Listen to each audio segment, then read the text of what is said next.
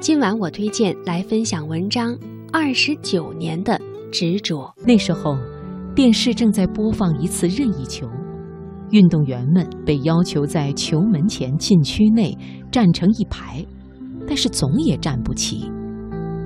海涅听见电视解说员抱怨道：“有没有一种方法能让任意球的人墙能保持在正确的位置呢？”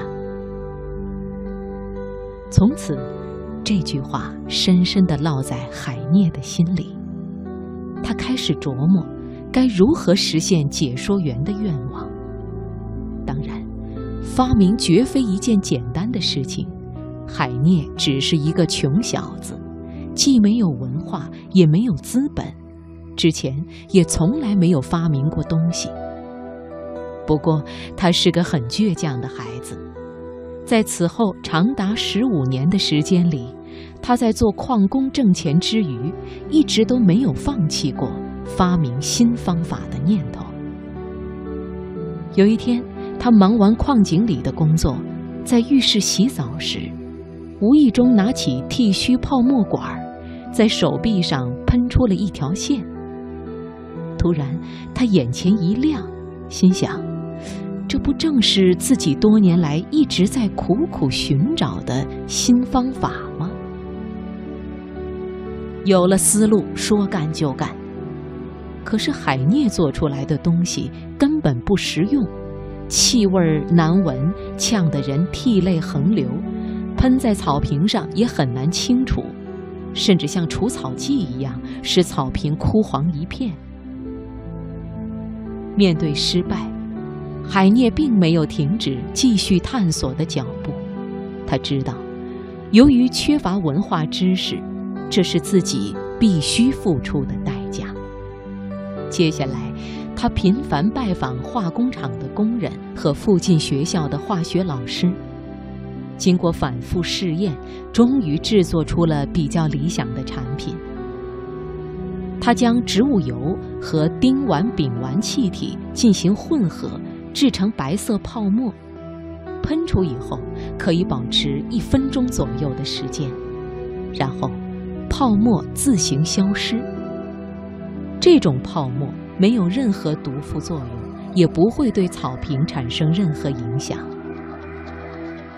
试验成功的海涅非常兴奋，然而由于没有资金做广告，也不认识足球圈里的人。海涅的发明专利一直无人问津，直到十四年后，同年的一个玩伴向他伸出援手。他是一家小型化妆品工厂的厂长。定型的产品终于被做出来了，海涅开始拿着自己的产品到一家又一家的足球俱乐部去推销。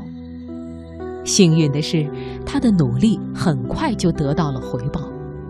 巴西足协考察了他的发明后，同意在小比赛贝洛奥里藏特杯中使用他的产品——人墙定位喷雾器。